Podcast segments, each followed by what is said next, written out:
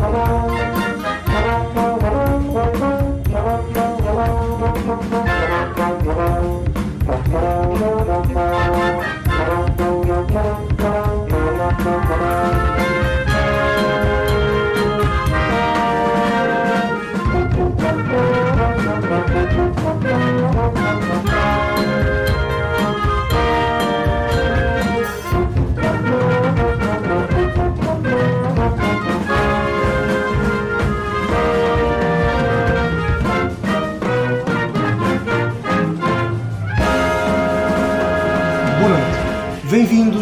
Montes.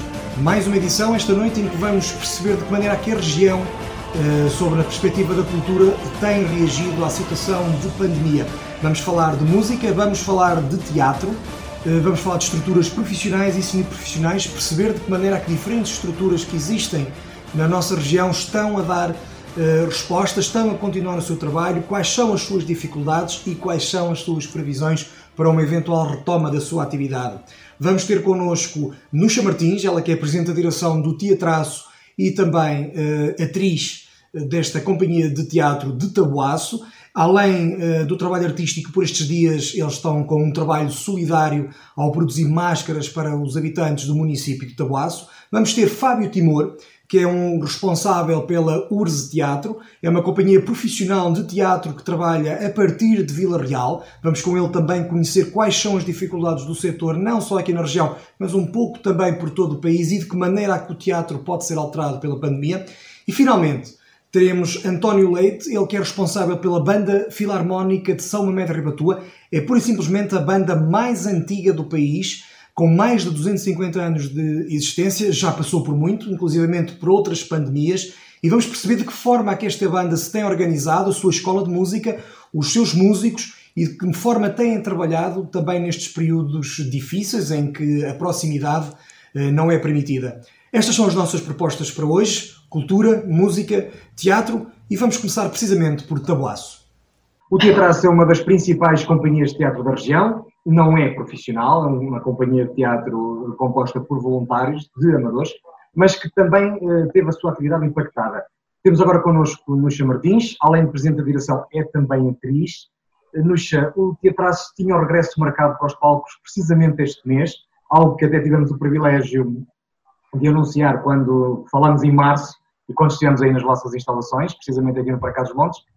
Quando foi, como é que foi quando perceberam que afinal a estreia já não ia ser uh, agora em maio?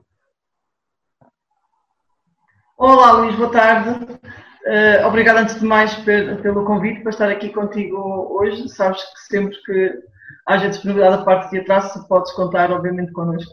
Uh, opa, a gente recebeu esta notícia assim um bocadinho com alguma, primeiro com alguma leveza, até porque nós não, não contávamos com esta gravidade da, da, da situação. E pensamos sempre que, ok, naquela primeira fase, tipo, isto deve-se controlar até, até maio, não é? Uh, o certo é que não aconteceu, nós estávamos a fazer ensaios precisamente para estrear na Mostra de Teatro do Douro a nossa nova, nova peça. E pronto, e depois ficou assim tudo um bocadinho em águas de bacalhau. O certo é que depois nós ainda pensamos, ok, nós não vamos apresentar a peça, mas podemos continuar com os, com os ensaios. E depois também nos deparamos com estas limitações, ok, mas a ter um, 12 pessoas dentro de uma sala de ensaio, um, afinal também não vai muito de acordo com as normas da, da DGS. Depois pensamos em fazer os ensaios por, precisamente por videoconferências, por Zoom e não sei o quê, mas também vimos que a coisa não resultava porque aquele contacto uh, físico ali, presencial, que nós necessitamos para, para ensaiar também não.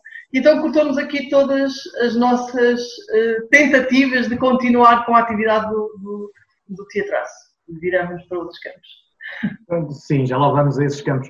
Portanto, não há trabalho artístico, não há ensaios eh, em termos de preparar o que vocês estavam a preparar, neste momento está tudo parado. Hum, está tudo, tudo parado. E já pensaram como é que vai ser quando regressarem? Sim, quando regressarmos, eh, vamos ter, obviamente, ter ali. Eu acho que não há uma, uma, uma data para já que nos digam, ok, a partir desta altura, até porque todos os dias nós estamos a receber informações pelos vários canais, pelos canais de televisão, pelas rádios, pelos jornais, um, e todos os dias há o cancelamento de alguma coisa. É os festivais que são cancelados, é as feiras de turismo que são canceladas. Uh, e isso põe-nos numa situação, ok, então se calhar aqui também uh, espetáculos culturais uh, em sala também não vão acontecer. E possivelmente teatro de rua, no nosso caso, também não, porque isso vai gerar ajuntamentos e também não é, não é benéfico. Ou seja, infelizmente eu começo a pensar se até ao final do ano uh, isto não será mesmo isto. não se ficará mesmo por isto. Eu ia te perguntar em particular, ainda não é nada concreto, ainda não se sabe, os auditórios deverão abrir em junho, é o que está previsto no plano de confinamento. Fala-se que a um terço da capacidade, a metade da capacidade. Um, ora bem, o teatro vive uh, e a essência do teatro é, é, o público e é o contacto, ainda que os atores não se sentem em cima do colo dos espectadores, mas é aquele contacto, aquele humano, aquele calor humano, aquela proximidade. Eh, já te imaginaste a fazer teatro com este tipo de restrições? É assim, quando se faz teatro, eh, e o nosso ensinador, o Beto, ensinou-nos sempre isto, a nossa postura em cima do palco tem que ser a mesma, quer a gente tenha uma casa cheia, quer a gente tenha uma fila completa, meia fila ou um. Agora, a energia do ator que está em palco com uma casa cheia é, evidentemente, diferente de quando tem uh, uma fila. Não é? A importância que nós damos ao público que temos é a mesma. A energia depois que nos chega e que a gente consegue desenvolver em palco é que muda. E sim, eu particularmente eu gosto ali de uma casa cheia, eu gosto ali daquela, daquela energia toda que eu e todas as pessoas que estão obviamente comigo no, uh, no grupo de, no grupo de teatro. E, por mais que a gente queira uh, iniciar a atividade o mais rápido possível, obviamente que a gente pensa assim, uh, opa, se calhar mais vale esperar. Até porque tu conheces os auditórios todos que temos aqui na região e a grande parte deles, com restrições deste género, vão implicar uh, públicos de 50, 40, 60 certo. pessoas, não é? É assim, aliás, os palcos que nós frequentamos, que nós, que nós estamos habituados a ir uh, por todo o país, não são muito diferentes dos palcos que nós temos na, na, região. Aliás, os auditórios são basicamente iguais em termos de capacidade. Uh, por isso, o problema que se põe aqui na nossa região põe-se em todo, em todo o país. Uh, e eu volto a dizer, se calhar é melhor esperar. Até porque, e vamos ver isto mais a nível local eu imagino-me agora organizar um, um, a apresentação de um espetáculo, vamos supor, aqui em Tabuaço, e como é que a gente faz? Uh, fazemos três, quatro espetáculos para conseguir que vá toda a gente e depois ficamos também naquela situação, porque essas coisas acontecem a nível local, em que toda a gente conhece toda a gente, a gente, quer dizer, ok, entram os primeiros 50, os outros vêm depois. Tudo isto são questões que têm que se pôr, porque elas existem. Se calhar numa grande cidade onde o contato com as pessoas não é tão grande, é mais fácil numa grande cidade as pessoas dizem assim, ok, entre os primeiros 50. Ninguém conhece ninguém. Agora, nós aqui conhecemos toda a gente, opa, ficamos numa situação muito complicada de dizer às pessoas, olha, não, hoje só vão entrar este, o nosso auditório tem a base de 158 lugares. Uh, e, e, não acredito que fôssemos pôr isto para metade da, da, da capacidade. Não acredito, porque se nós tivermos que cumprir os dois metros de afastamento, acredito que em cada fila, se ficarem três pessoas, serão muitos. Pois. Não é? Uh, é uma situação muito complicada, por isso é que eu digo, se calhar, mais vale esperar. A dúvida é até quando, não é? Vamos ver até quando. Contudo, o teatro não parou eh, e mostrou mais uma vez que há mais do que teatro na alma deste grupo deitou mãos à obra, produziu uh, eh, 1.500 máscaras para o Conselho de Tabuaço e juntou-se a um esforço que, está a ser coletivo no município. Como é que foi essa, essa experiência? Olha, uh, isto foi um, um, um, projeto do município de, de Tabuaço, é que se deu o nome por trás da máscara, porque efetivamente por trás da máscara estava muita gente. era um, é um projeto que era, não é, porque ainda está, ainda está a decorrer e vai decorrer enquanto houver a necessidade dele. o município de Tabuaço adquiriu tecidos, elásticos, linhas e máquinas de costura. basicamente, as máquinas de costura até foram recorrendo a particulares para produzir máscaras reutilizáveis para a população e uh, aqui numa tentativa de prevenção e de combate à, à pandemia. Ora bem, o teatraço, como está sem a sua atividade principal, não é? Nós decidimos uh, aliar-nos aqui ao município de Tabuaço e propusemos a fazer também uh, máscaras para, para este projeto por trás da máscara. Antes de mais, porque enquanto associação acreditamos nisto. Primeiro, a população do Conselho de Tabuaço sempre esteve ao lado do teatro, sempre nos apoiou na nossa atividade principal, ou seja, em todos os espetáculos que nós fazemos, a população de Tabuaço é o nosso primeiro apoiante, é o nosso uh, primeiro patrocinador, como eu gosto de, de, de chamar. Ora bem, mal feito fora que nós agora, nesta situação, também não nos puséssemos ao lado da, da população. Em segundo lugar, a Câmara Municipal de Tabuaço uh, é, uma, é eh, a entidade que também nos apoia a nós, como dizemos por aqui, nós temos uma sede atualmente graças ao município de Tabuaço. Nós precisamos de produzir um, um espetáculo e isso envolve a, a, a, a, criação de um cenário de figurinos e, e tudo que tu sabes que envolve a, produção da peça de teatro e temos também a Câmara Municipal, ou seja, mal feito fora que agora a Câmara Municipal precisasse quanto mais eh, rapidamente de máscaras para abastecer toda a população, né, porque trata-se aqui de saúde pública, que a gente também não se chegasse à frente, porque isto é um, é um bocado tipo um, uh, a Câmara obviamente não nos exigiu nem nos solicitou nada. Nós propusemos porque achamos por bem que assim seja, que precisamos uns dos outros, somos todos uns pelos outros. Então, neste momento, ou seja, isto é uma situação que nenhum de nós viveu a título particular, a título pessoal, a, a, nível da comunidade, enquanto associações, nenhum de nós nunca viveu esta situação. É uma situação nova para todos. Então a gente foi-se moldando aqui um bocadinho, fomos reinventando. Eu não sei, eu não sei costurar, eu, não, eu vejo uma máquina de costura à frente e lá sei como é que aquilo funciona. Mas felizmente temos no grupo de teatro uma pessoa que sabe, eh, no caso a Dona Mena, que ensinou, no caso a minha irmã, que também recorreu à máquina de costura da, minha mãe, e uns a tirar alinhados, uns a passar a ferro, uns a, uns a fazer vínculos, inventamos, e é o que eu costumo dizer, se calhar às vezes aqui nas dificuldades é que a gente também descobre capacidades, não é? E foi o que aconteceu com o Grupo de Teatro, produzimos até agora 1.500 máscaras que já foram distribuídas pela população do Conselho de Tabuaço, e se a Câmara Municipal eventualmente precisar que sejam feitas mais algumas, com certeza que não vamos dizer, ah, não, já fazemos mais, não. Vamos dizer, enquanto for preciso, nós vamos produzir as que forem necessárias. Estão a pensar fazer mais alguma coisa em particular uh, no âmbito desta pandemia para ajudar a comunidade?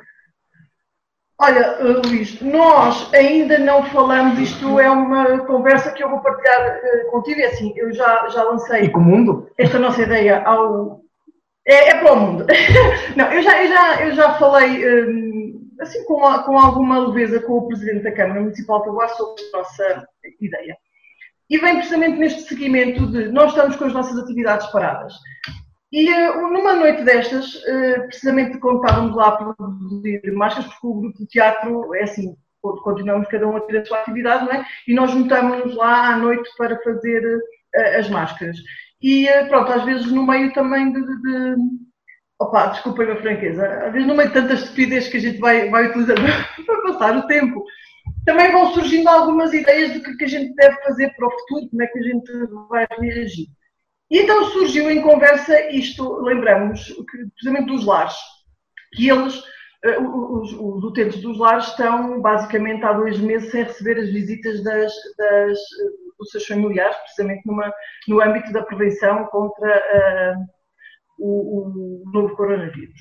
E nós começamos a pensar, tipo, opa, e se nós nos juntássemos e fôssemos eh, promover alguma animação junto daqueles, daqueles idosos eh, nos sábados ou nos domingos à tarde. A ideia é precisamente esta: nós entramos em contato com a direção destes lares, destes centros de dia, e com as devidas precauções e cumprindo as normas de, de, segurança propostas pela DGS, nós fazemos essas animações.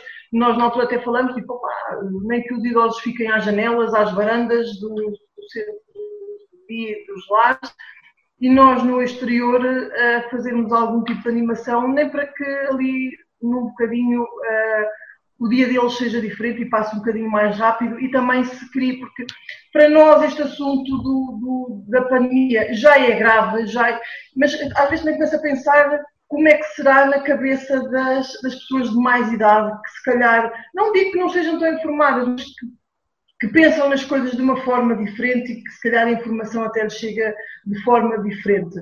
E se calhar trazer aqui alguma leveza nesta época de, de pandemia uh, àquelas pessoas que estão nos lares e que também, de alguma forma, sempre apoiaram o grupo de teatro.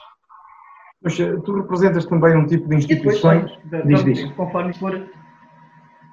Eh, e depois vamos ver, pronto, conforme isto for avançando, vamos nos moldando e vamos. A ideia é que o grupo de teatro seja útil à sociedade, sempre de alguma, de alguma forma, ou ou seja a produzir máscaras sendo uh, a fazer a animação dentro do, do, que é possível fazer neste momento. Eh, estava a dizer que tu representas também um tipo de instituições que para já, pelo menos no que me é dado a entender, se têm mantido mais ou menos em silêncio. Estamos a falar das associações culturais que existem na nossa região. A maior parte delas uh, são de base voluntária, e até podem aguentar algum tempo sem atividade. Contudo, há instituições que têm contas para pagar, há, donativos que não estão a ser recolhidos, há cotas que não se podem cobrar, vamos ter provavelmente uma crise à nossa frente e já sabemos que o parente pobre é sempre o mesmo. tu tens sentido, eh, junto, em particular, os dirigentes eh, das associações no teu Conselho, alguma apreensão eh, relativamente aos tempos que temos? Ou, ou ainda não te apercebeste que haja assim, uma grande preocupação e que estamos todos assim um bocadinho ainda à espera do que é que vai acontecer? Olha, dizer assim, eu para ser franca não tenho, não tenho tido assim, conversas com nenhum dos outros dirigentes associativos. Mas deduzo que a preocupação seja generalizável, ou seja, porque seja dentro, suponho eu, das, das associações uh, culturais, seja dentro das associações desportivas, ou seja, isto está parado em, todos, em todos os níveis e eu, eu falo, por exemplo, assim, a, tipo, a título de exemplo.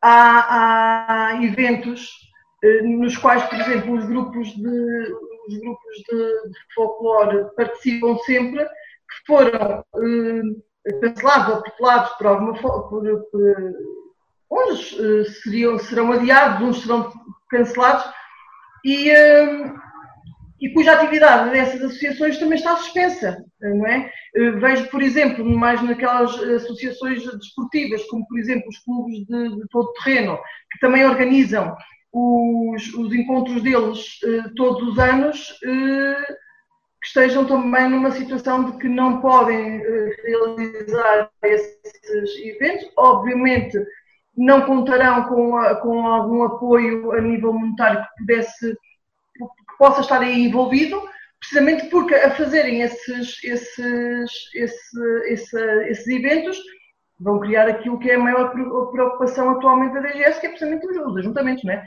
Ou seja, estamos todos no mesmo barco nesta situação. Um grupo de teatro por outras razões, um grupo de folclore por outras razões, os, os grupos desportivos por outras, ou seja, está tudo, está tudo suspenso. Isso, sim, quem depende de apoios financeiros para, para esse tipo de, de, de de coletividades deve estar numa situação muito complicada, como é óbvio. Achas que a maneira como nós conhecemos as nossas associações ou a maneira como elas trabalham, mais em concreto, pode vir a mudar depois deste período de pandemia?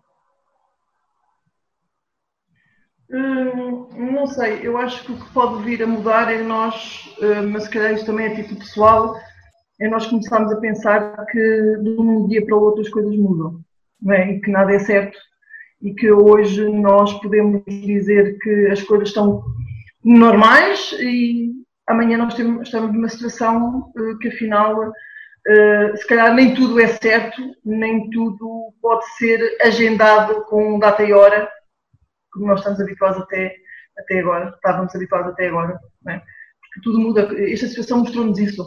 Nada é certo, é? nada deve ser tomado como, como certo. Por isso vamos nos adaptando e vamos nos moldando às situações. E é o que eu digo, eh, e falo isso em relação à minha eh, associação que eu, que eu, eh, que eu dirijo, que é vamos nos moldando e mesmo assim, dentro do que é possível, vamos nos tornando úteis dentro das comunidades às quais nós, nós pertencemos. Neste momento, para mim eh, e para a Associação do Teatraço, isto é o mais importante, é nós conseguirmos tornar-nos úteis dentro do que é possível fazer.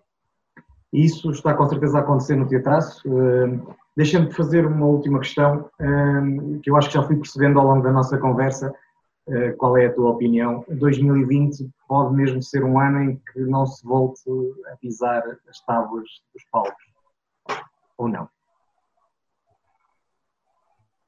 Sim, infelizmente sim.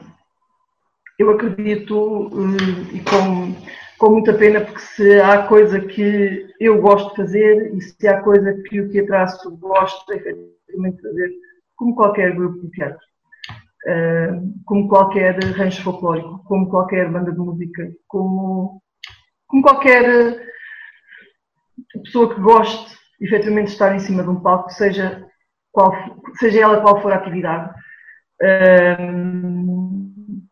e isto é uma coisa que custa muito. Tu começares um ano, como nós começamos, com um texto novo, que estava a correr lindamente, ou seja, que nós tínhamos avanços fantásticos. Nós começamos a pegar um texto novo no início de fevereiro e íamos estrear precisamente em maio. E isto envolve o quê? Decorar um texto, ter marcações, pôr uma peça em palco com cenário, com figurino, com tudo. E nós estávamos a, a planear isso há três meses, precisamente para estrearmos na, na Mostra de Teatro do Douro. E de um momento para o outro nós temos o quê? Não temos nada. Temos, uh, temos saudades do palco. Pronto. Basicamente agora o que a gente se limita a ter é saudades de estar em palco. Lucia, olha, muito obrigado pelo teu testemunho, por este bocadinho. Uh, deixa também, deixa também que, te agradeça, uh, não que eu seja de tabuaço, mas acho que o bem que se faça em qualquer ponto da nossa região é de certeza um bem para toda a região, hein? por mais localizado que seja a atividade que esteja a ser desenvolvida. Obrigado por isso, obrigado também por, uh, por continuarem ativos e, e olha, encontramos-nos num palco um dia destes. Sim, com certeza. Deixa-me também agradecer-te pelo trabalho que tens desenvolvido e também porque, se calhar, uh, tem sido também através de ti que as pessoas têm tido conhecimento de, no meio de toda esta pandemia que estava até na nossa região, se calhar por ser um pandemónio, uh, tu mostrares através do teu programa e da tua dedicação uh, o que é que se tem feito dentro dos possíveis e que para uma região como a nossa, se calhar, os o, o impossível tem, tem se tornado possível e temos estado todos de alguma forma, seja a nível associativo, seja a nível pessoal, seja a nível particular, seja a nível dos municípios, das instituições, das entidades, de todos, desde a saúde, a tudo temos nos moldado aqui de alguma forma para que as coisas corram efetivamente da, da melhor forma eh, possível e obrigada a ti por teres, por teres, teres estado a divulgar e continuares a divulgar o que se tem feito aqui na nossa região. Bem-aja. Obrigado, Nuxa, e deixa-me já agora também que partilhe o teu sentimento, porque de facto a região tem sido notável, muito eh, graças aos seus autarcas também que têm, às associações e todas as instituições. Muito obrigado.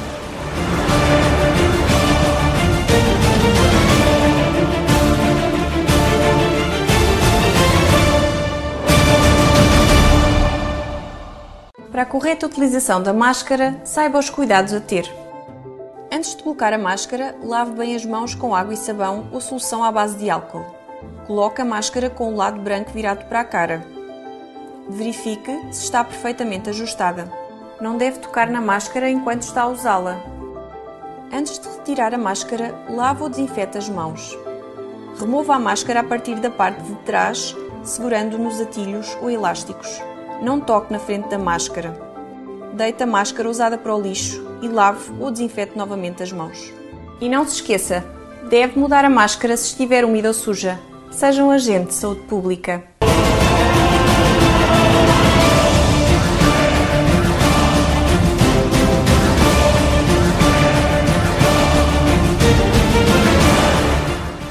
fundada em 2000 pelo encenador Fábio Timor e pela atriz Glória de Souza, a URSS é uma companhia que tem atuado a partir da nossa região em diversos planos e também por todo o país.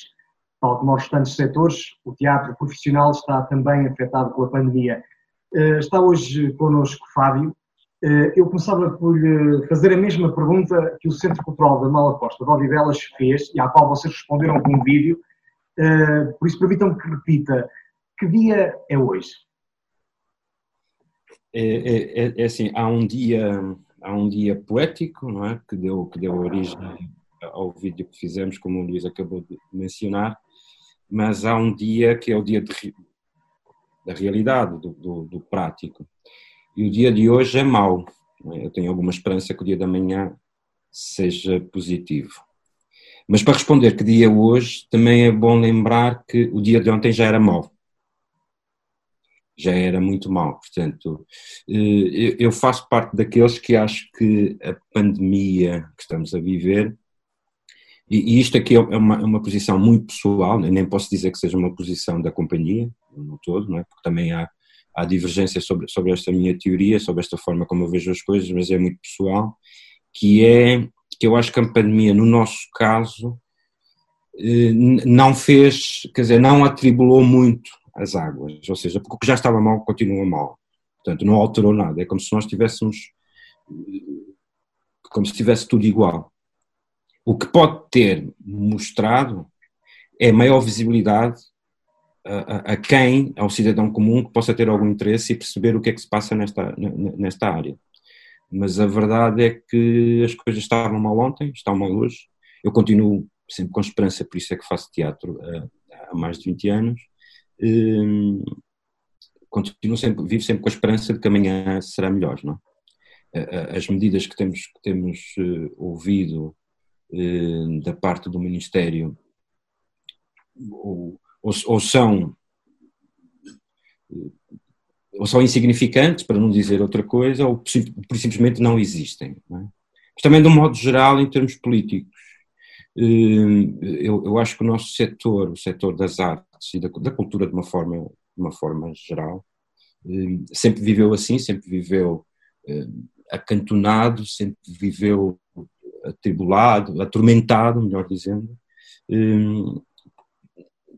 eu não consigo perceber em, várias fases da minha vida da minha vida fui tentando encontrar algumas respostas na minha vida profissional também hoje continuo com as mesmas incertezas não, não tenho respostas do, do qual, qual, qual o motivo porque de facto nós todos sentimos falta da cultura nós todos temos, temos essa necessidade e é de facto isto o que nos identifica enquanto seres humanos e até uma grande marca do que é a Europa e do que é a civilização. Portanto, é, é de facto a cultura, não é, não é, não é nenhum outro setor, sem estar a despromover nenhum outro setor, mas de facto aquilo que nos identifica e que nos torna, de alguma maneira, um, um exemplo para a humanidade tem sido de facto a cultura. Portanto, não se percebe porque é que no nosso país ela é tão maltratada. Não é? Em concreto, Fábio, eh, a URSS tinha certamente um ano planeado Sim. eu perguntava-lhe o que é que vai acontecer ao trabalho que tinham planeado para 2020. É assim, sem, sem, falar de, de, situações concretas, como é óbvio, porque há algumas delas que não chegaram ainda a nascer, não é? portanto ainda tenho esperança que, ela, que, ela, que elas surjam, eh, é grave, esse aspecto é muito grave, é muito grave em várias dimensões. Primeiro, primeiro porque nós, os teatro, padecemos do facto de estarmos em Vila Real, do facto de estarmos no interior. Portanto, o, o país está dividido, não é assumido pelos grandes líderes do país, mas nós todos sabemos, quem vive no território português percebe que de facto há dois países. Há o país do litoral e há o país do interior. E as diferenças são enormíssimas, enormíssimas. Ou seja, eu, eu sinto que o interior vive um bocado da boa vontade e da caridade do litoral. E, e na nossa área acontece igual, é, é, é, é, terrível, nós somos sempre passados para segundo plano e, e é-nos sempre exigido muito mais do que a normalidade, porque a normalidade está no litoral.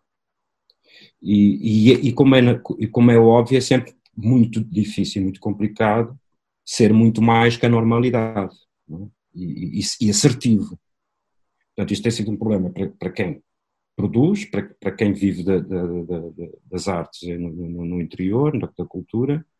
Eh, nós, muito recentemente, eh, tivemos, tínhamos tido apoio do, do, Ministério da Cultura, portanto, para um período de dois anos, mas de repente ficámos sem esse apoio.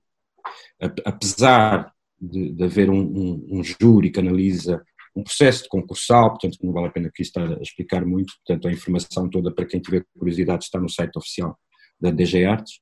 Eh, portanto, nós fomos postos de lado, apesar do júri independente considerar que a nossa candidatura era uma candidatura de grande qualidade e que merecia um apoio bastante, bastante reforçado, e até porque foi, foi, foi, dito que o esforço que foi sentido dos dois outros anos em que, em que tinha havido o investimento havia resultados significativos, ou seja, a companhia tinha conseguido dar um salto eh, maior e, e, com o projeto que tinha apresentado parecia que ainda pretendia dar outro salto. Portanto, fomos excluídos desse apoio, ficamos sem esse apoio e nessa altura rapidamente decidimos virar-nos para, para outro sítio, não é? Para tentar arranjar outras soluções e de facto estávamos com, com projetos em, em mão bastante significativos, bastante mesmo, e de repente está tudo parado e de repente não sabemos o, como é que vai ser o dia da manhã, não é? Apesar de eu ter sempre esperança que ele será bom, desta vez, não sei. Ou seja, vocês já não pensam em 2020, já estão a pensar, se calhar, no próximo ano e nos seguintes. Eu, eu ainda há bocado acabava uma reunião com uma associação representativa do, do, do setor das, das, das, das, companhias de teatro, a plateia, e mesmo com os meus colegas, que maioritariamente são, são do, do Porto, fiquei desiludido com os meus colegas, e, digo publicamente, porque também, também lhes disse, porque estamos a discutir o, o, o que não se devia estar a discutir. É? Nós devíamos estar a discutir o nosso futuro e devíamos também, de alguma maneira, enquanto setor, aproveitar este momento para percebermos se isto pode ser um ponto zero ou, ou, ou, se isto é uma, uma tentativa de continuidade da precariedade e assumi-la perante o poder político. Nós temos uma Ministra da Cultura que nós precisamos de exigir dela posições concretas, mesmo, mesmo que ela dentro do Conselho de Ministros não consiga valer o seu ponto de vista, nós precisamos de uma Ministra da Cultura, porque senão eu, eu com muita dificuldade tenho que dizer que outros, dizem, outros perguntavam se nós de facto precisávamos de um Ministério da Cultura. Eu, eu, eu, neste momento começo a acreditar que provavelmente não precisamos mesmo, porque nós precisávamos ter um Ministério e uma Ministra com força, com determinação, com um plano para o setor e, de facto, tornar-nos europeus de uma vez por todas, porque nós, eh, com, com, muita, com muita inveja, ainda bem que estamos, eu estou a fazer aspas para, para, para quem estivesse a ouvir, eh, muita inveja vemos alguns países de, do norte da Europa, de facto, com medidas muito robustas, muito musculadas e muito preocupados com o setor da cultura. Portanto, ou seja, que o colocam como algo noutra dimensão, uma identidade europeia e nacional firme eh, e, e as medidas que nós temos ouvido no, para, eh, em Portugal para o setor da cultura, como disse no, no início, ou são insignificantes ou praticamente não existem. Nós neste momento estamos à espera dos resultados de uma, de uma linha de emergência de apoio que, que, que, que, foi lançada no final do mês de março, portanto, até este momento não há respostas. Portanto, podia ser uma linha de apoio ao setor, agora linha de emergência ao setor não pode ser, portanto já passou mais de um mês, eh, as estruturas, as companhias, os profissionais do setor estão preocupados, estão angustiados, eh, há, há dívidas a acumularem-se, há pagamentos em falta, eh, as, as outras medidas mais gerais têm aqui têm, têm múltiplos problemas, não é? Porque, porque a realidade do setor das artes um bocado por toda a Europa, não é? Portanto, somos estruturas sem fins lucrativos e, e não estamos bem enquadrados naquilo que são as empresas, daquilo que é uma oficina de automóveis, daquilo que é o cabeleireiro, daquilo que é o, o dono de um restaurante. Portanto, não é bem a mesma coisa, eh, é diferente e daí, e daí haver um enquadramento legal para fazer a distinção de entidades sem fins lucrativos e entidades ditas normais. Portanto, era preciso medidas específicas para este, para este, não para o setor cultural em específico, não é isto que eu estou a defender, mas medidas para, para quem contribui, não é? Portanto, a URSS tem contribuído para, para a segurança social, para as finanças, para, para, para o país, portanto, tem, tem a sua situação regularizada perante todas as entidades, mas dificilmente vai conseguir uh, manter essa situação. E, e até só, não, não, não estando, mas, mas, é óbvio que, que, que esta oportunidade uh, há muito para dizer. É até, até porque há aqui outro, outro, outro problema, ou seja, o, o nosso setor dificilmente, dificilmente poderá voltar a uma espécie de normalidade eu, eu, eu, diria que antes de um ano não, haverá, não, não será possível haver normalidade. Portanto, abrir um teatro com espaçamento entre cadeiras levanta várias questões. E, e a, a, uma primeira, mais filosófica e mais profunda, que é o próprio ato cultural, o próprio, o, a própria, o próprio objeto artístico. O que é que nós estamos a falar? Estamos a enganar? Não é? Quer dizer, eu não posso dizer às pessoas para ver a Mona Lisa a partir de um computador. Não é a mesma coisa. Não é? Portanto, eu, eu, não posso pedir às pessoas para tirar a emoção de estar com, com, com, com um colega ao lado na cadeira e comentar o espetáculo. Portanto, eu não posso, quer dizer, eu, eu, estou a desconstruir tudo. Portanto, as medidas do Ministério da Cultura têm que ser bem pensadas, têm de facto que se ouvir o setor, apesar de se dizer que se ouve, não, não se tem ouvido o setor.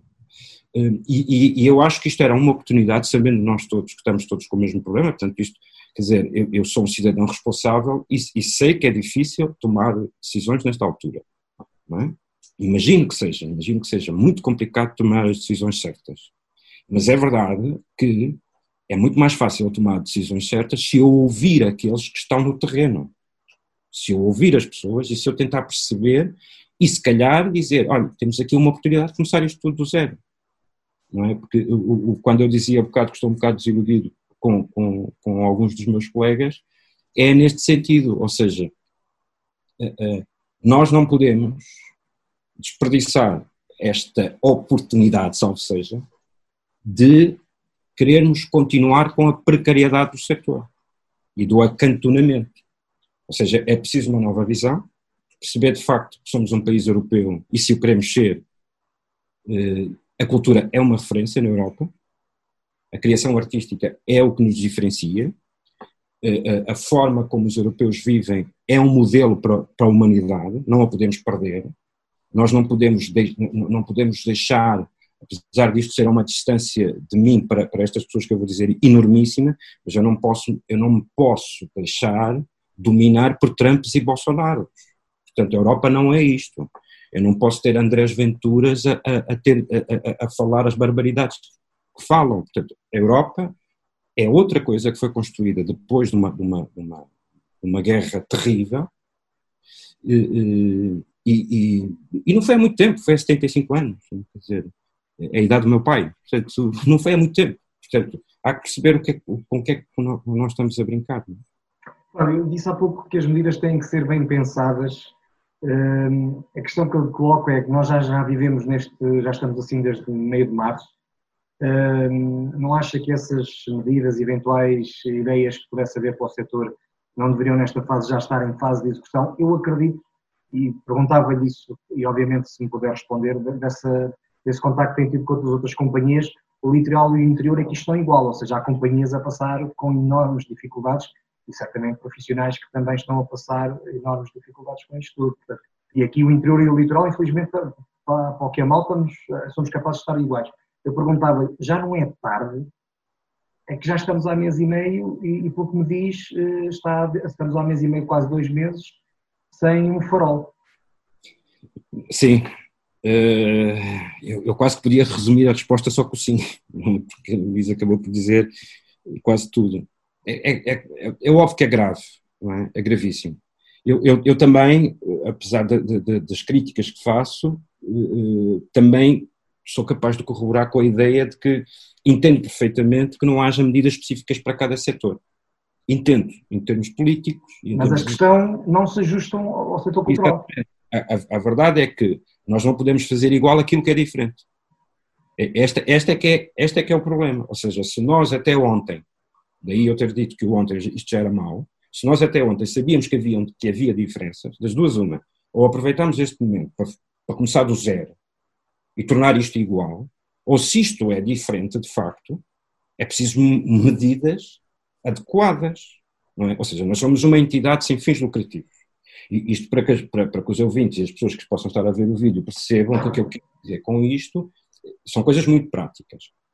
Eu, quando planeio, quando faço o meu plano de orçamento, faço o plano de orçamento para a obra específica. Eu nunca planei para ter mais dinheiro no fim. É sempre para pagar aquele produto específico. Ou seja, preciso de recursos humanos, preciso daquele dinheiro para pagar aquele ator, aquele técnico, aquele produtor, aquela coisa, o que for necessário. E preciso de dinheiro para o cenário, para o guarda-roupa, para isto, para aquilo. Preciso de dinheiro para, para a carrinha, para alugar carrinha, para pagar isto, para pagar aquilo. Eu faço o planeamento para essa, para essa obra. Por isso é que eu sou uma entidade sem fins lucrativos. Eu, quando chego ao fim do mês, a minha boa gestão me diz que eu tenho que ter saldo zero. A minha boa gestão, enquanto entidade sem fins lucrativos, eu tenho que chegar ao final do mês e ter zero. Por isso é que eu tenho um estatuto diferente. Portanto, não se pode exigir as, as entidades, as associações e as cooperativas, entidades sem fins lucrativos, que consigam sobreviver com as medidas que estão a serem anunciadas. Porque é esperado que entidades tenham fins lucrativos, tenham capitais próprios, que tenham contas bancárias com, com saldos, que, que consigam ter o, o, capital próprio sempre visível. Isso é exigido a uma entidade normal, dita normal. Não, não é o mesmo as associações sem fins lucrativos. Com a agravante que o nosso setor, como há bocado uh, tentei, tentava terminar a ideia, com o agravante que no nosso setor é de facto foi o primeiro setor que teve que fechar de forma compreensível e será o último a reabrir de forma compreensível. Por isso é que nós estamos a viver agora esta, esta, esta, esta, esta confusão toda em que se abrimos estádios de futebol, se não abrimos, se abrimos teatros, se não abrimos, ou seja, estamos aqui de repente todos baralhados, não é? Eu tenho uma opinião muito, muito pessoal, portanto foi, foi o primeiro a, a fechar e, e, e, e, ouvindo os cientistas tem que ser o último a ser aberto. Portanto, isto, isto é a realidade. É? O risco é enormíssimo. Eu, eu, tenho colegas que têm salas de espetáculos próprias e que, e que, partilhavam comigo que estão com, com, com, dificuldades em interpretar a lei neste sentido, mas eu vou ter que pôr plásticos nas cadeiras de, dos espectadores, o espectador entra na sala de espetáculos, senta-se na cadeira. Então, e assim quando ele sai, desinfeto? Não desinfeto? Tem que pôr plástico. E os atores fazem os espetáculos de máscara? Porque há atores. o que eu entendo e o que eu ouço dos cientistas, as pessoas com mais de 65 anos diz que são de risco, salvo, não é bem assim, mas a partida são pessoas mais vulneráveis já de forma natural. Portanto, nós com a idade vamos ganhando, vamos ganhando outro, tipo de problemas. Portanto, há atores com mais de 65 anos. É? Os atores não são todos os atores das novelas, bonitos eternamente, sempre com os 20, 30 anos. Não. Há pessoas, há atores com problemas oncológicos, há atores com problemas de saúde, há atores asmáticos, há, quer dizer, é? e, e, as cortinas também vão ser desinfetadas, os projetores vão ser desinfetados, o palco é desinfetado, quer dizer, há aqui uma série de, de, de acredito, mais uma vez volto a dizer, que não, que não é fácil eh, tomar decisões e as decisões acertadas nessa altura. O, o que é certo é que é preciso, é preciso medidas para as diversas realidades e particularmente no nosso setor de quem pode dar as respostas daquilo que os cientistas dizem que deve ser feito e quem não pode dar. Não se pode obrigar. Agora, a, a, a nós entramos num processo de, de, aparente normalidade quando nós não temos as condições para, para, para dar respostas, com o acumular do que o setor levou um abanão enorme, o, mercado está parado, os espetáculos foram cancelados, não sabemos se vão ser reagendados, se não vão ser, as autarquias que são o maior cliente das companhias de teatro neste país fora, portanto estão preocupadas com, com, com, com outros assuntos, não é? E o Ministério Fábio, eh, há pouco disse que isto também pode ser uma oportunidade e que gostava que essa fosse a discussão eh, que se calhar tivesse, que estivesse a acontecer na sociedade civil, eu perguntava-lhe eh, de que forma é que nós eh, podemos tornar isto oportunidade?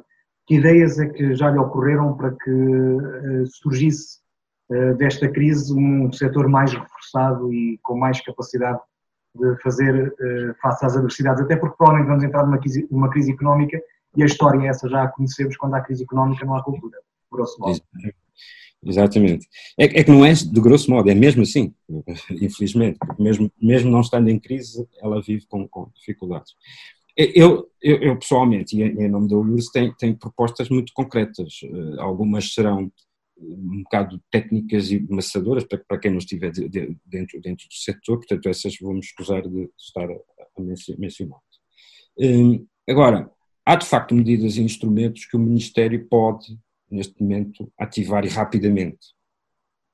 Uh, muito rápido, e, e isto não quer dizer que o Ministério vai aumentar o seu orçamento eh, até porque nós vimos medidas muito recentes de, do Ministério da Cultura ter tomado de um dia para o outro. Portanto, há medidas que podem ser feitas. Eh, eh, e uma, e uma medida que pode ser feita muito rapidamente, que, que, que nós sabemos por informação da comunicação social, que, que, está a ser construído um grupo de trabalho para a normalização do, do, do, do estatuto do artista, do, do, trabalhador das artes. Situação que me levanta algumas, algumas dúvidas e algumas questões.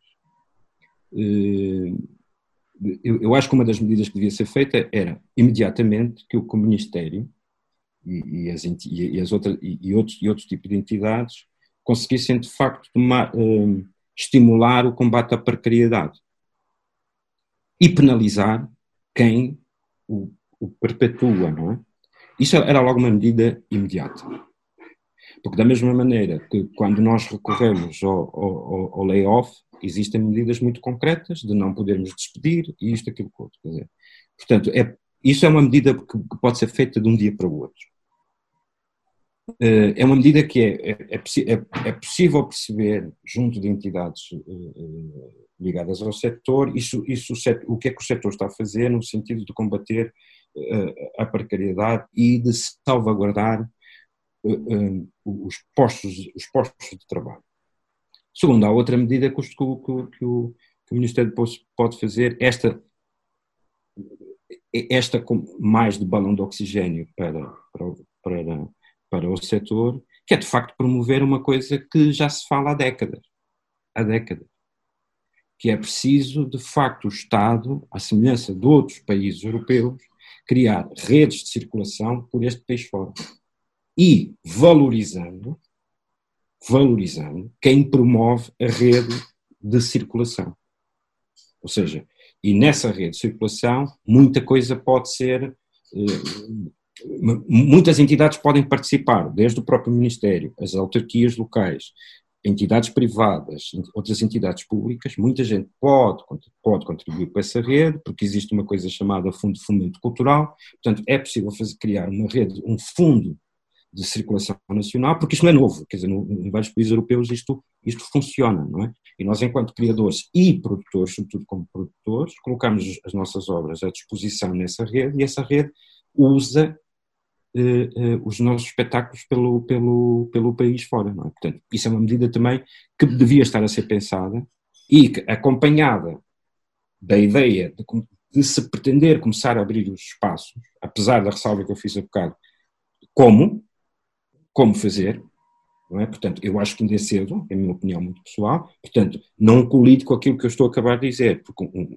um, o fundo pode, nesta fase de emergência, garantir estruturas que combatem a precariedade, devidamente legalizadas, devidamente respeitando as normas da segurança social, das finanças e por aí fora, beneficiarem deste fundo com um contrato com o Ministério e com essas entidades que, a médio e longo prazo, teremos que cumprir aquilo que foi contratualizado nesta altura. Não é? Portanto, eu, eu, a título de exemplo, e aproveito esta oportunidade para agradecer à Fundação Gauss Gulbenkian, portanto, nós temos mais um mês de, de, existência por causa da Fundação Gauss Gulbenkian. Ou seja, que no espaço de, de 10 dias criou na sua plataforma online duas medidas de apoio, duas formas de solicitação de apoio, e, passado 15 dias, nós tínhamos o dinheiro na conta bancária. Portanto, que o Estado. Esta, esta medida foi criada no mesmo dia que a linha de apoio de emergência do Ministério da Cultura. E o prazo de entrega da documentação era o mesmo, dia 6 de abril. Portanto, há aqui qualquer coisa que eu, enquanto cidadão, e claro, enquanto responsável pela URSS, que me interrogo todos os dias. Isto não é possível, não é? Quer dizer, como é que a Fundação Gulbenkian conseguiu, num espaço tão curto, desburocratizar tudo? E, e, e, mais, ao fim de 15 dias tínhamos o dinheiro na conta bancária. Fábio, Foi isso que estou até agora. Uh, nós já esgotamos um bocadinho o nosso tempo, portanto pedia-lhe síntese para a minha última pergunta que é uma pergunta se calhar um bocadinho romântica e difícil de responder nesta fase. Ah, já percebemos do ponto de vista administrativo e técnico que há desafios pela frente. Eu perguntava-lhe agora do ponto de vista artístico, o teatro e a cultura, se quisermos alargar um bocadinho mais, vai mudar depois deste período de pandemia? É, é, assim, é, uma, é uma pergunta muito, muito, muito interessante. Ah, eu espero que, que ela mude da forma como tem mudado sempre porque é natural no próprio teatro e nas artes ela, ela, ela ser sempre uma espécie de, de, de, de embrião social e de pensamento e filosófico. Espero é que ela não seja. Eh, espero é que, particularmente, o teatro, que, que não se invente outra coisa que não seja teatro. Que não se invente outra coisa que não seja teatro. Que se inventarmos outra coisa, terá que ter outro nome. O teatro é teatro. E eu, para fazer teatro, preciso de um espectador e de um espaço fisicamente, não é pelo computador, não é? Exatamente, exatamente. Ou seja, que podemos criar outras coisas, eh, nós próprios já o fizemos, mas o mas teatro é teatro e, e outras coisas são outras coisas. Flávio, muito obrigado pelo seu tempo e por esta abordagem que nos deu e que nos permitiu dar também a todos os que estão uh, lá em casa, quer através da rádio, quer através das redes sociais, sobre aquilo que é a realidade da cultura, neste caso em concreto, numa companhia profissional que está na nossa região, a partir de Vila Real, para todo o país e que naturalmente está também uh, a passar as dificuldades e deu-nos também aqui uma abrangência de como é que está o setor no país. Muito obrigado, Fábio, pelo seu tempo.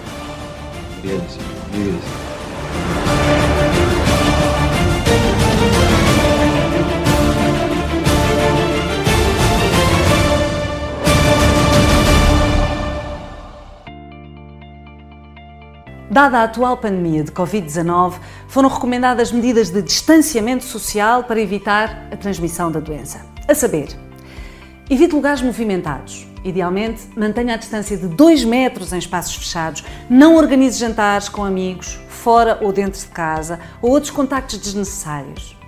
Ligue SNS 24. Se tiver algum sintoma ou esteve com alguma pessoa com Covid-19, contacte o SNS 24. Em caso de urgência, ligue o 112. Mantenha as boas práticas de higiene. Lave as mãos com frequência, com água e sabão. Sempre que tossir ou espirrar, use o lenço de papel ou o braço. Evite tocar na cara com as mãos e lembre-se também de lavar as superfícies e o telemóvel com maior frequência. Cuide de si e faça a sua própria rotina. Cuide dos outros. Se tem amigos ou familiares em isolamento, ajude-os com as compras ou com o que for necessário. Mantenha o contacto. Façam coisas em conjunto através do telefone ou noutras plataformas. O coronavírus transmite-se pessoa a pessoa. O distanciamento social ajudará a proteger-se a si e aos outros. Tenha especial cuidado com as pessoas mais vulneráveis, como pessoas idosas ou doentes crónicos. Seja um agente de saúde pública.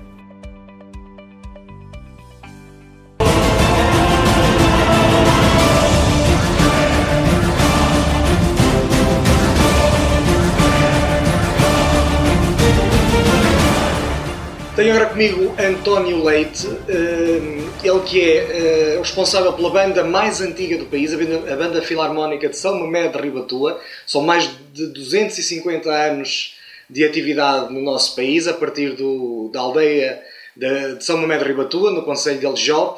Eh, eu perguntava-lhe, Sr. António, como é que é a mais antiga banda de música deste país está a, ligar, está a lidar com os períodos estranhos que estamos a viver? Não tem sido fácil. Uh, vamos tentando usar uh, as novas ferramentas, uh, as redes sociais, vamos tentando interagir uns com os outros, a direção com o maestro, a direção com os músicos, o maestro com os músicos, a direção com os professores da escola de música, os professores da escola de música com os alunos, com os pais vamos tentando uh, adaptar este, estes novos dias, ainda, ainda curtos para perceber tudo o que se passa, ainda é difícil, estamos a adaptar, ainda é difícil contornar algumas dificuldades, vamos fazendo dia a dia, esperando e sempre com a esperança que, que alguma normalidade se vá retomando. Não sabemos ao certo o que nos espera, é muito ainda cedo para sabermos o que se, o que se irá passar. Uma coisa parece-nos certa, embora com algum grau de incerteza, que é, é que a normalidade antes Covid-19 nunca mais será a realidade que se irá passar, é o que se projeta. Já tivemos contactos com, com algumas uh, romarias uh, que adiaram para 2021 uh, esse, esses serviços que tínhamos. iremos aguardar, temos algumas indicações, já recebi alguma documentação, alguma informação de que serviços religiosos este ano está ainda muito muito difícil de saber se irão realizar uh, grande parte deles.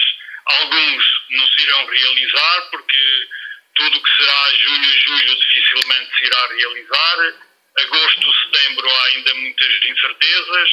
Vamos esperando, esperando aquilo que, que vai sendo a, retoma de, de, passou-se do estado de emergência para o estado de calamidade.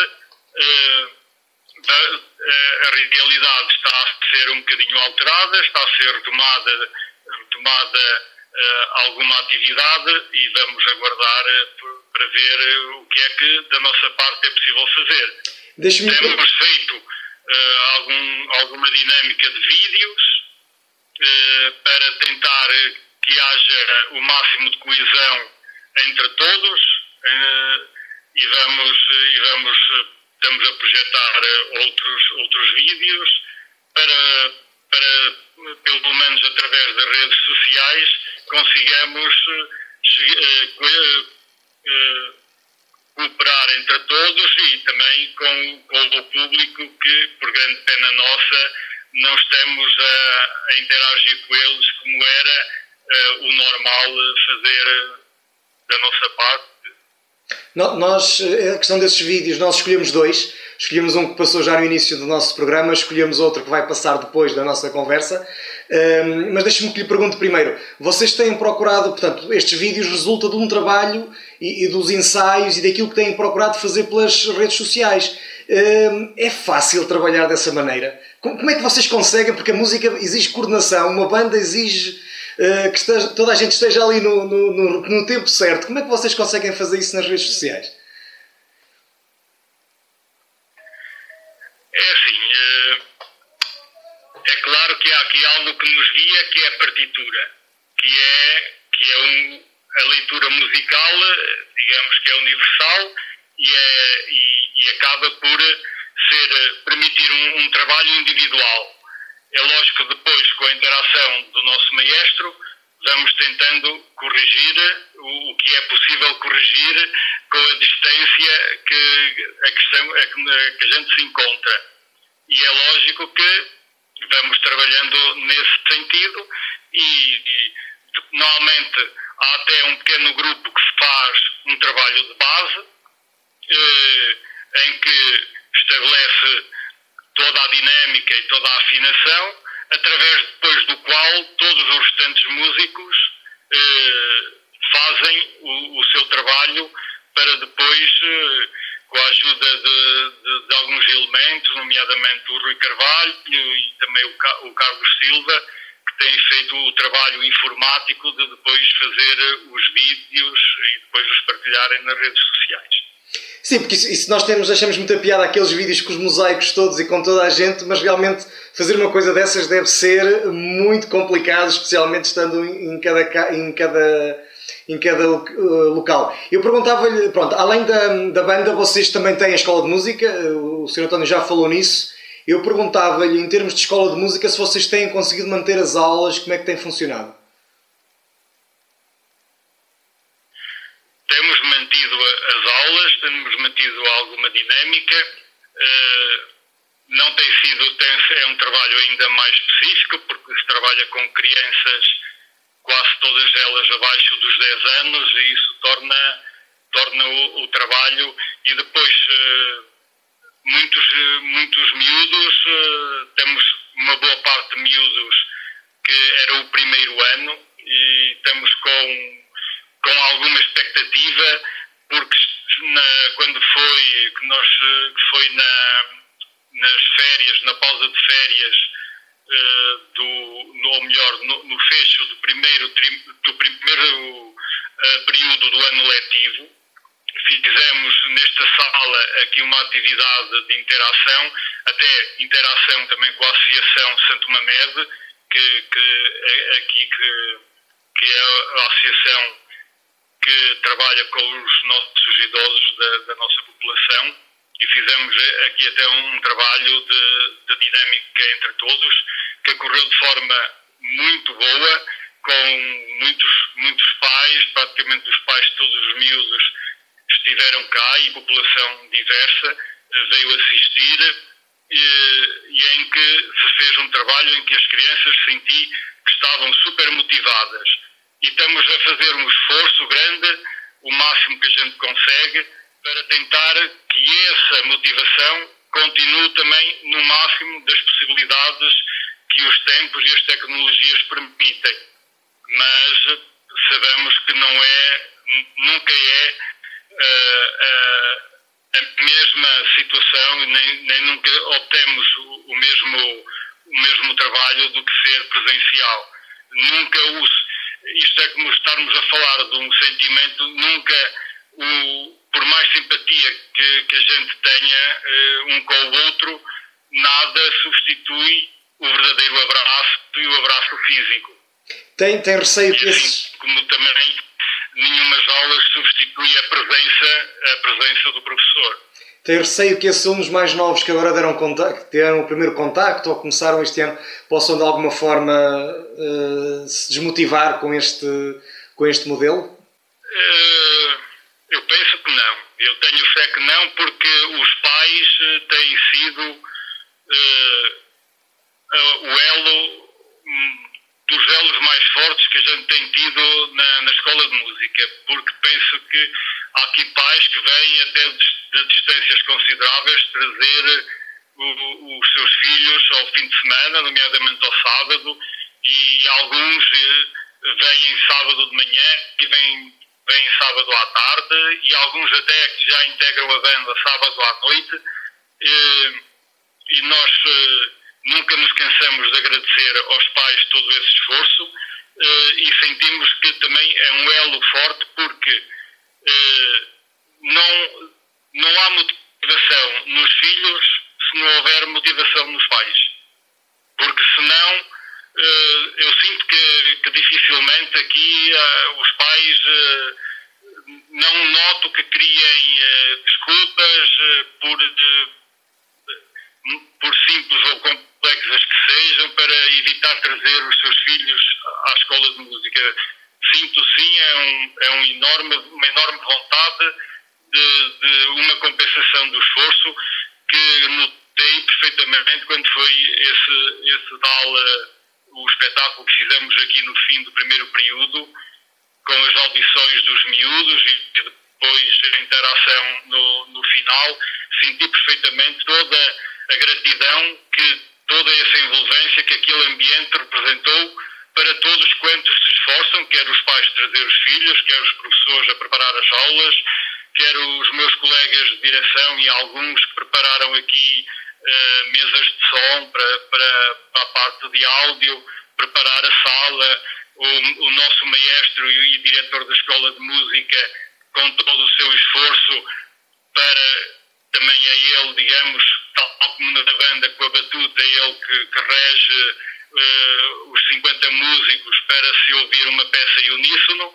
Aqui também uh, se nota que nesse, nesses momentos o maestro tem tido a capacidade de ser a pessoa que cria a dinâmica e que mantenha uh, a dinâmica entre todos para depois a qualidade no final ser a, a, que nós pelo menos desejamos.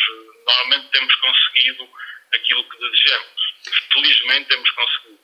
Falou há pouco, e falando agora um bocadinho mais da atividade da banda, dos concertos, da, da, das presenças que fazem, falou há pouco que já teve alguns contactos que estão pendentes, tem outros que já foram adiados. Uh, Deixe-me que lhe pergunte muito diretamente: acha que a banda ainda vai conseguir dar um concerto este verão? Eu tenho muita esperança que sim. Tenho muita esperança que sim. Uh, nem que a gente crie um ambiente de respeitar a distância entre todos.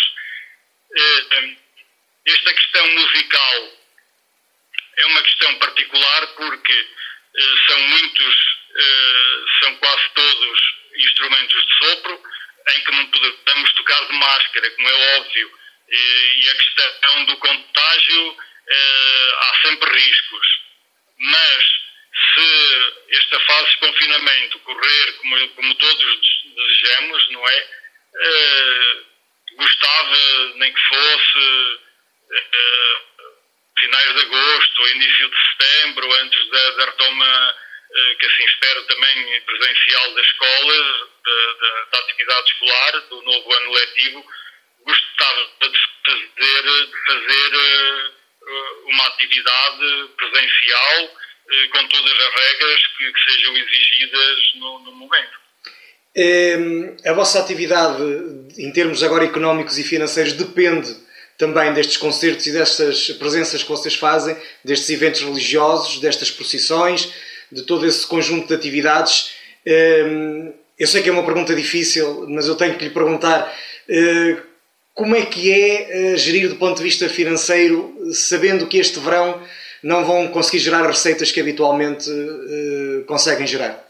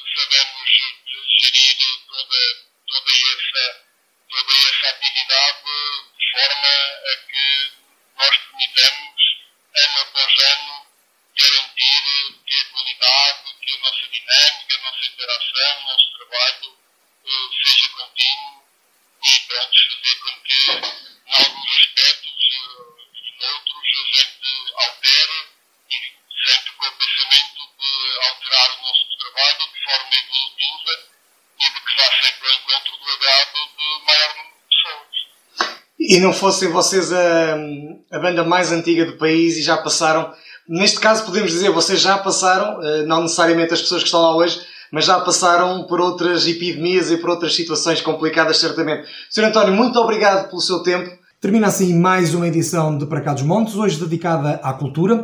Fomos perceber de que maneira estruturas profissionais e não profissionais na música e no teatro em particular estão a encontrar respostas a esta situação de pandemia. Para Cá dos Montes é uma coprodução da Universidade FM e da Associação Valdouro. Se perdeu a emissão, o vídeo está disponível nas redes sociais e nos principais serviços de podcast. Este programa conta com a edição de Daniel Pinto, a apresentação de Ana Gouveia e Luís Almeida. Esta semana em particular começamos o programa com Guns N' Roses, interpretado pelos uh, fabulosos músicos da banda Filarmónica de São Mamé de Ribatua e vamos terminar uh, precisamente com a mesma banda. O tema chama-se Melodia Final, é na verdade a Marcha de São Mamé de Ribatua, uma fantástica vila do Conselho de Alijó, uh, junto ao Rio Tua e que também à sua maneira encontraram forma de dar a volta a esta situação de pandemia, gravando um conjunto de vídeos que estão disponíveis na sua página do YouTube. Hoje vamos aqui recordar uma delas e já a seguir nas nossas páginas sociais vamos também deixar o link para que vocês em casa possam ver outros vídeos e outros trabalhos desta banda. A eles muito obrigado, a todos, o conselho mantém-se, por favor, se puder, fique em casa.